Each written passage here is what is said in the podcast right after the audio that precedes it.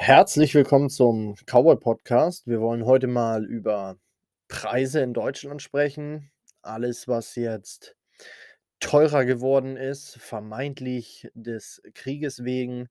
Und äh, wir wollen auch ein bisschen über den Krieg selber sprechen. Wir wollen darüber reden, wie Medien an die Sache rangehen.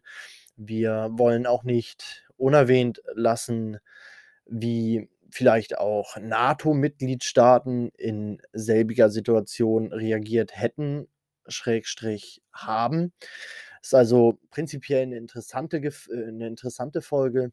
Erwarten Sie nicht, dass ich weder für die Ukraine noch für die Russen Stellung beziehe. Nichts liegt mir ferner als das. So viel kann ich schon mal vorab sagen. Und dann wünsche ich viel Spaß mit der Folge und bleiben Sie mir als Hörer auch im Anschluss an der Folge treu.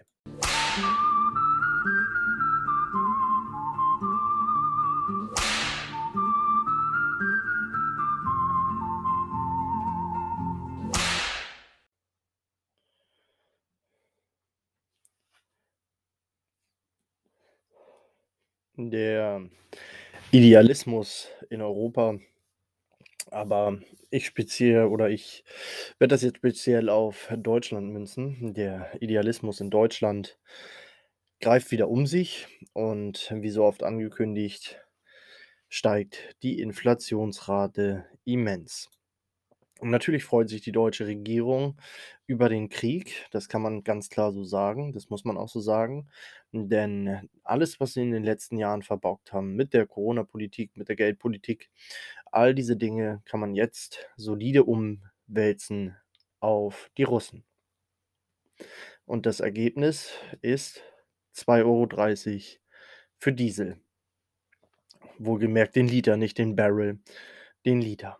Und nachdem wir jetzt Rekord-Spritpreise haben, denken sich wahrscheinlich viele Menschen, naja, aber das ist ja gegen den Krieg, dann ist das ja was Positives.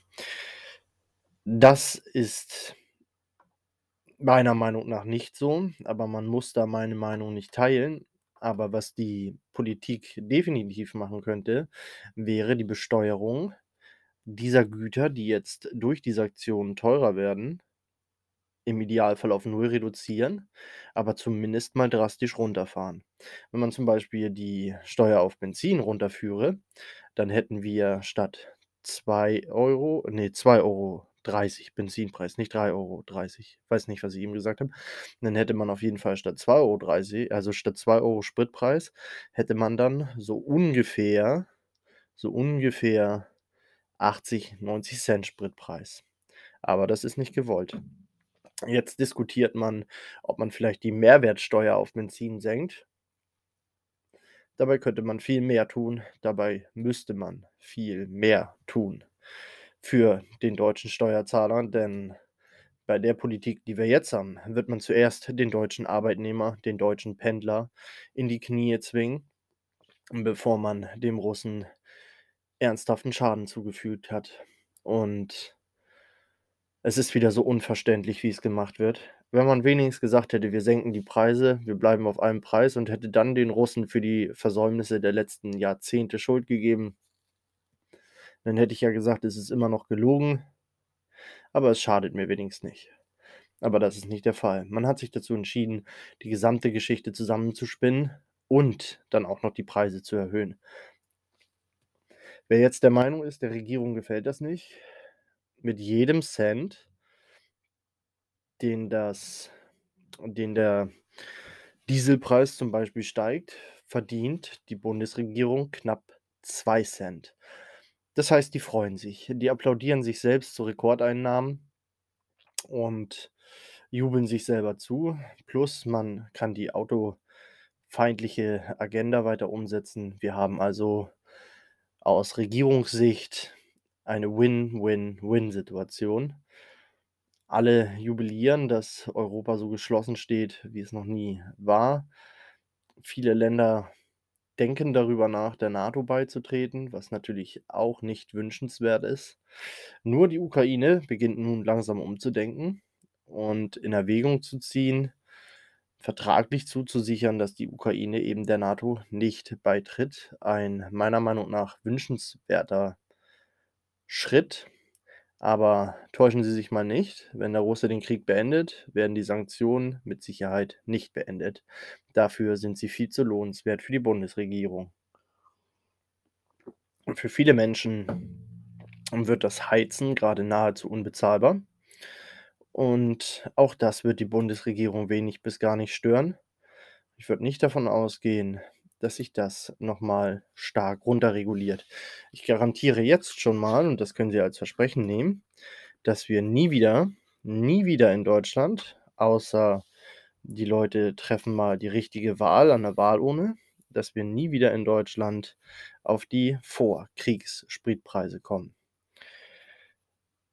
Im Moment ist das alles fast sekundär, weil man einfach nur hoffen kann, dass sich diese geistig unterbelichtete NATO, insbesondere Deutschland oder die europäischen Länder der NATO, nicht noch in den Krieg einmischen, und zwar aktiv. Die Waffenlieferungen sind schon spannend genug, aber sollte man tatsächlich der Forderung der Ukraine nachgeben und den Luftraum sperren und diese Sperre auch durchsetzen, so kämen wir doch recht schnell in einen soliden Weltkrieg, Weltkrieg Nummer 3, wieder auf europäischem Boden.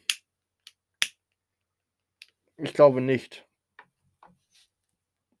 dass das passieren wird, aber man darf nicht vergessen, dass auch wir, auch wir von Wahnsinnigen regiert werden und das nicht allein den Russen vorbehalten ist oder auch den Amerikanern, die jetzt derzeit ja diesen senilen alten Sack da haben, der kürzlich verkündet hat, dass, Russl äh, dass Putin in Russland einmarschiert ist und die ukrainische Bevölkerung für Iraner hält. So dement muss man erstmal sein und in eine solche Machtposition kommen. Derweilen wünschen sich viele Amerikaner Donald Trump zurück. Er wird wohl auch wieder kandidieren. sieht sehr, sehr gut aus. Und ich hoffe, dass er das Rennen macht. Ja, alles wird teurer. Ich hatte es ja, ich hatte es ja für Ende des letzten Jahres prognostiziert. Nun hat es drei Monate länger gedauert. Also meine Prognose hat nicht ganz, nicht ganz hingehauen. Aber ich kann doch ziemlich stolz auf mich sein, denn sich um drei Monate zu tun, äh, zu vertun bei einer großen deutschen äh, oder bei einer großen Inflation ist ja gar nicht so verkehrt. Und naja, darüber freue ich mich doch sehr. Über diesen, über diesen Erfolg. Natürlich freue ich mich nicht über die Inflation selber, aber sie ist und war unausweichlich.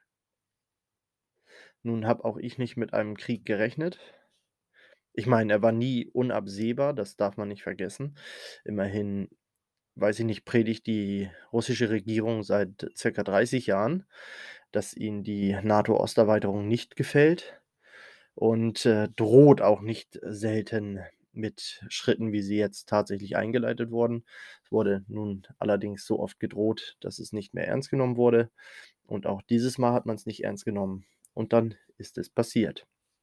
Nun, das ist die Situation, ziemlich neutral betrachtet. Ich persönlich bin auch keiner von denen, die jetzt sagen, ich stehe auf der Seite der Ukrainer oder ich stehe auf der Seite der Russen. Weder noch. Krieg ist immer scheiße und beim Krieg gibt es keine Gewinner.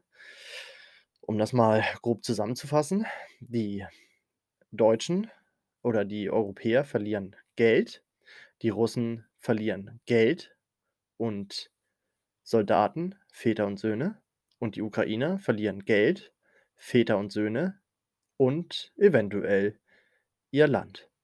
Das heißt, wirklich gewinnen tut hier keiner was. Und das ist äh, eigentlich das Grundprinzip eines Kriegs. Niemand gewinnt was, alle verlieren. Aber anscheinend ist diese Erkenntnis noch nicht ganz durchgedrungen. Man muss an der Stelle sagen, nein, ich werde an der Stelle sagen, Wenn man das Ganze jetzt aus russischer Sicht betrachtet und die NATO-Osterweiterung mal in einen geschichtlichen Kontext setzt dann landet man automatisch bei den Amerikanern, ich glaube, es war 61 oder 62 unter John F. Kennedy, als sich es das ist ja so witzig, es wird ja immer immer damit gerechtfertigt, dass sich die Ukraine ihre Außenpoliti oder ihre Außensicherheitspolitik, ihre äußere Sicherheitspolitik selbst aussuchen kann. Kuba allerdings entschied sich in den 60ern dazu, die Russen für ihre äußere Sicherheit ins Land zu holen und das hat den Amerikanern gar nicht gefallen. Ganz und gar nicht. Daraufhin haben wir dann so Sachen erlebt wie die Schweinebucht, vielleicht viele schon mal gehört, oder auch die Androhung des Dritten Weltkriegs vom damaligen US-Präsidenten, übrigens ein Demokrat. Ich finde John F. Kennedy cool bis zum gewissen Grad. Ich finde wahrscheinlich die Sachen cool, die andere scheiße finden und umgekehrt, aber das ist, äh, wieder Eigenwahrnehmung. Aber worauf will ich hinaus? Als es andersrum war ähm, ja, sage ich mal, wurde nicht so viel Aufhebens darum gemacht, den Aggressor zu ja, ich sage mal, zu sanktionieren. Denn damals waren es die Amerikaner und jeder von euch weiß, ich bin kein amerikafeindlicher Mensch, aber nichtsdestotrotz muss man einfach glasklar sagen, hier wird von Medien und Politik mit zweierlei Maß gemessen.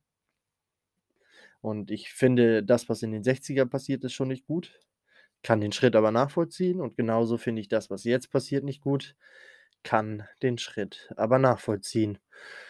Und, ähm, ja, was was illegale Kriege angeht ja, da können wir relativ leicht drüber reden. Da sind die Amerikaner auch nicht ganz unbefleckt geblieben, sagen wir mal, in den letzten 20 Jahren.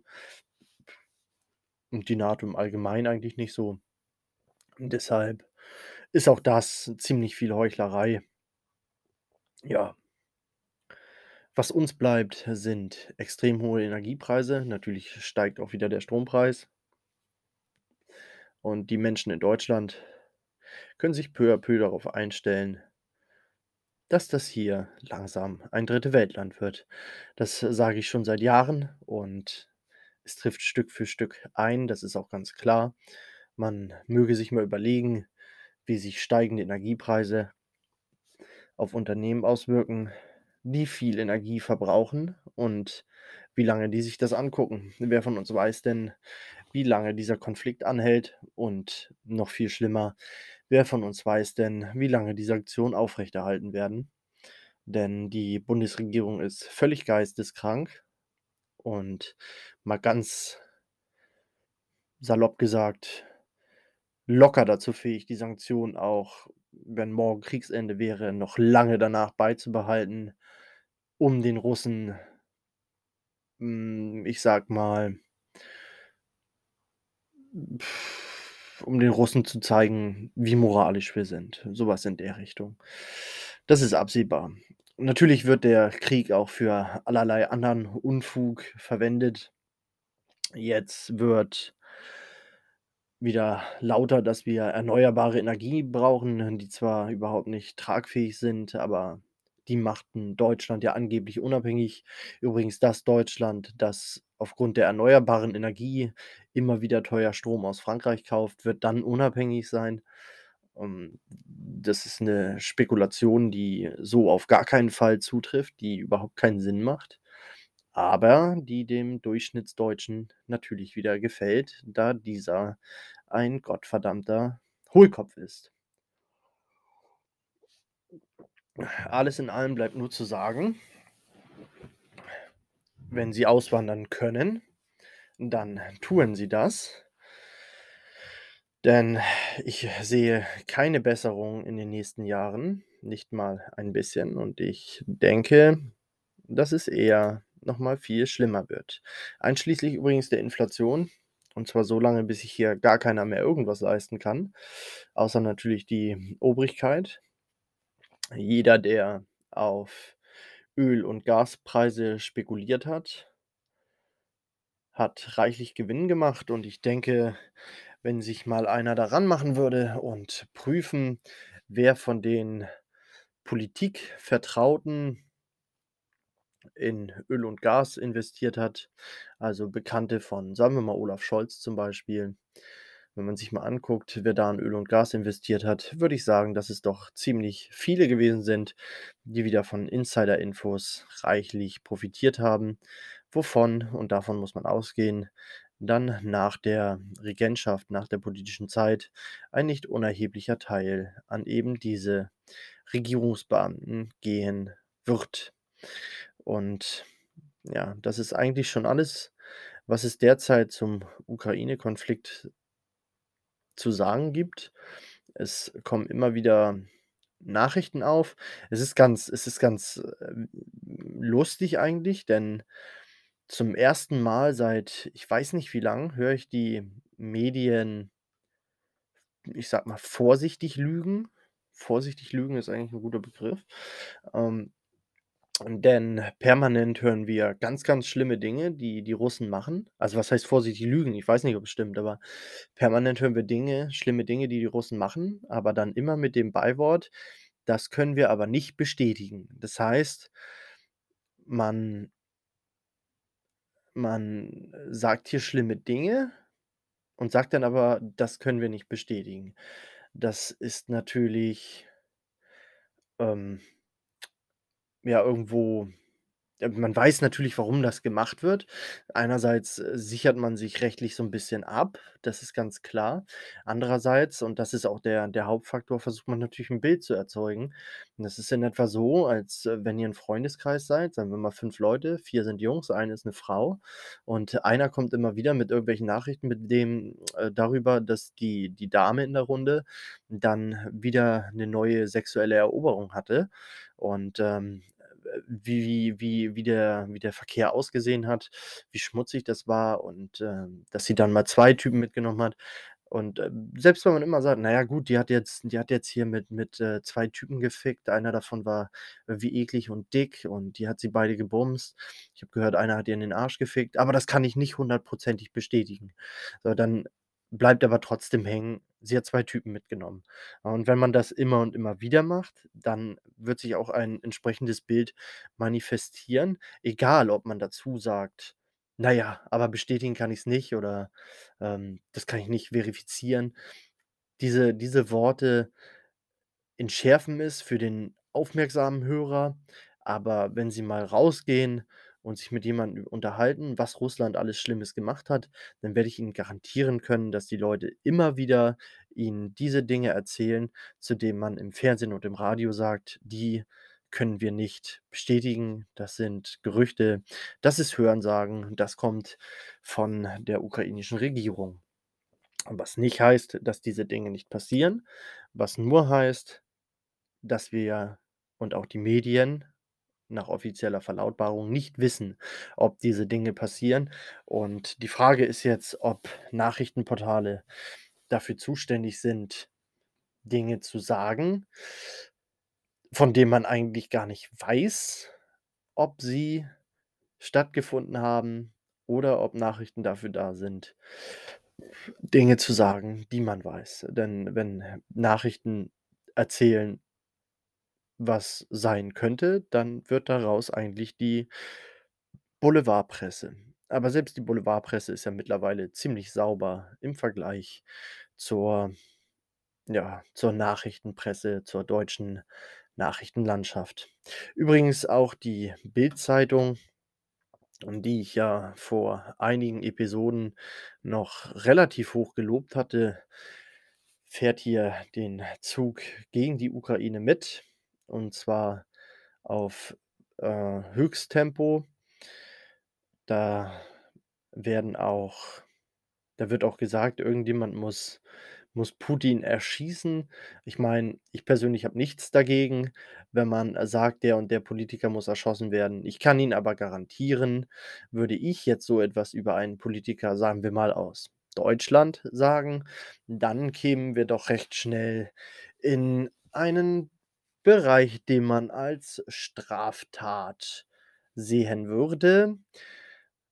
Und Na ja, auch hier wird zweierlei Maß angesetzt und wir müssen uns damit abfinden. Ich finde es auch nicht gut, wenn die Leute immer jammern wegen zweierlei Maß. Am Anfang war das noch spannend. Heute ist es ziemlich egal. Was ich wiederum sehr spannend finde, in Deutschland ist wieder ganz vorne mit dabei, wenn es um die Aufnahme von Flüchtlingen geht. Wir kennen diese Nation ja nicht anders. Und immer wieder sehe ich Bilder davon, wie ukrainische Flüchtlinge aufgenommen werden. Und skurrilerweise, das ist, das ist ganz witzig. Also ich gucke kein Fernsehen. Ähm, verzeihen Sie mir, wenn es im Fernsehen anders ist. Aber ich sehe ich sehe mir halt, ähm, Artikel le ich lese Artikel und in diesen Artikeln sind dann immer Bilder von den Flüchtlingen und skurrilerweise scheint die ukrainische Bevölkerung im Schnitt sehr viel afrikanischer anzumuten, als man erstmal glauben würde. Ja, ich glaube, das, äh, lässt sich so ganz gut formulieren. Um es auf 'n Punkt zu bringen, alle Flüchtlinge, die ich sehe, sind schwarz. Und ich war ja nun schon ein, zweimal in der Ukraine. Das war allerdings noch vor den ersten Russlandkonflikten. Muss ganz ehrlich sagen, ich habe da nahezu keine Schwarzen gesehen. Noch mal erschwerend hinzu kommt folgender Faktor und den finde ich übrigens hochamüsant. Zusätzlich zu den zu den ganzen Schwarzen, die jetzt aus der Ukraine kommen Mist, jetzt habe ich vergessen, welchen hochamüsanten Faktor ich nennen wollte. Es fällt mir gleich wieder ein. Und da ist der Faktor wieder. Und zwar werden wir uns alle erinnern, es ist ja noch nicht so lange her. Es spielt zwar heute keine Rolle mehr, vielleicht bald wieder, wir werden sehen. Aber folgender Faktor. Wir erinnern uns alle dran, wie in Deutschland Ungeimpfte betitelt wurden. Und zwar waren Ungeimpfte in Deutschland entweder Querdenker, Verschwörungstheoretiker, Schwurbler waren sie alle oder sie waren Nazis. Sehr gerne hat man die Nazikeule für die Ungeimpften rausgeholt. Nun haben wir bei, der, bei den Ukrainern eine Impfquote von 35% Das bedeutet, das ist eigentlich ein Fun Fact, das bedeutet, wenn Putin also sagt, die Ukraine sei voller Nazis, dann tut er eigentlich nur das, was die Medien auch machen. Denn wenn die Ukrainer Deutsche wären, es sind nur 35% geimpft, dann hätten die 65% Nazis, was eine deutliche Mehrheit ist. Aber bei der Ukraine ist der Maßstab ein anderer. Und naja, das ist das zweierlei Maß, von dem wir gesprochen hatten. Die Ukrainer sind jetzt super. Ich höre jetzt immer wieder, wie toll doch auch die ukrainische Literatur sei. Ich persönlich las noch nichts aus der Ukraine. Ich will auch nicht sagen, dass die Literatur schlecht ist, aber ich glaube, hier wird im Moment einfach alles gehypt, was von den Ukrainern kommt, um sie als besser darzustellen, als sie eigentlich als sie vorher betrachtet wurden. Nicht als sie eigentlich sind. Ich habe mit ein paar Ukrainern gesprochen und äh, war auch, wie gesagt, ein paar Mal in der Ukraine. Allerdings ist die Ukraine auch immer schon ein sehr gefährliches Pflaster gewesen. Also Kugel im Kopf, Messer im Bauch war schon 2009 und 2010 nichts, das dir nichts, äh, nicht hätte passieren können. Daher, naja, ich bin da eher skeptisch, was das angeht. Aber wen interessiert das? Messerstecher importieren ist ja ohnehin unser Ding. Nicht, dass die alle Ukrainer. Ach, scheiße, das mache ich ja gar nicht. Das ist ja für Gespräche außerhalb des Podcasts. Worauf will ich hinaus? Jede Seite oder jede Medaille hat zwei Seiten. Man täte gut daran, sich beide Seiten anzusehen. Ich gehe stark davon aus, dass meine Hörer wissend genug sind, den Medien nicht blind alles zu glauben. Äh, auch sehr sinnvoll ist es allerdings, jetzt nicht wie viele in den alternativen Medien auf den Russlandzug zu springen und so zu tun, als täte Russland hier genau das Richtige im richtigen Maß, im richtigen Verhältnis, mit den richtigen Mitteln. Nein, das sollte man nicht tun. Man sollte versuchen, hier neutral zu bleiben und einen kühlen Kopf zu wahren und einfach hoffen, dass es so wenig Verluste wie möglich gibt und dass das möglichst bald beendet ist, das Ganze.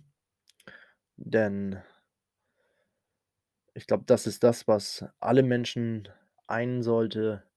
Krieg ist nicht geil, Krieg ist scheiße und den wollen wir nicht. Den wollen wir, glaube ich, alle nicht. Wir wollen auch alle nicht, dass sich Europa in den Krieg reinziehen lässt. Es gibt, äh, auch viele Deutsche, die das fordern. Ich glaube, die verstehen noch nicht so ganz, was das bedeuten würde. Krieg auf europäischem Boden mit Russland, einem Land, das nicht wenig Landstreckenfunkraketen hat, marinetechnisch sehr stark aufgestellt ist und übrigens auch nicht wenig Atomwaffen hat, die ich zwar momentan noch nicht so wirklich als Gefahr sehe, denn sie müssen ein Abschreckungsmittel bleiben. Wenn die Zeit der Abschreckung vorbei ist, dann und sie als, äh, tatsächliche Waffe genutzt werden, dann ist halt auch Russland verloren. Frankreich ist 'ne Atommacht, die Amerikaner sind 'ne Atommacht. Das heißt, es würde beide Seiten ziemlich hart treffen und deshalb glaube ich da nicht dran. Äh, wieder einmal bin ich ganz froh, dass die Bundesregierung keine Atomwaffen hat, da na ja, ihr kennt ja meine Meinung über die Bundesregierung. Und damit wollen wir dann auch schließen. Wir wollen das Ganze beenden. Und, ähm, ja, empfehlen Sie mich weiter, abonnieren Sie meinen Podcast, hören Sie beim nächsten Mal wieder rein. Ich freue mich auf Ihre Ohren und Sie sich auf die auf die Erzeugnisse meiner fein geölten Stimmbänder. Bis zum nächsten Mal, Euer Cowboy.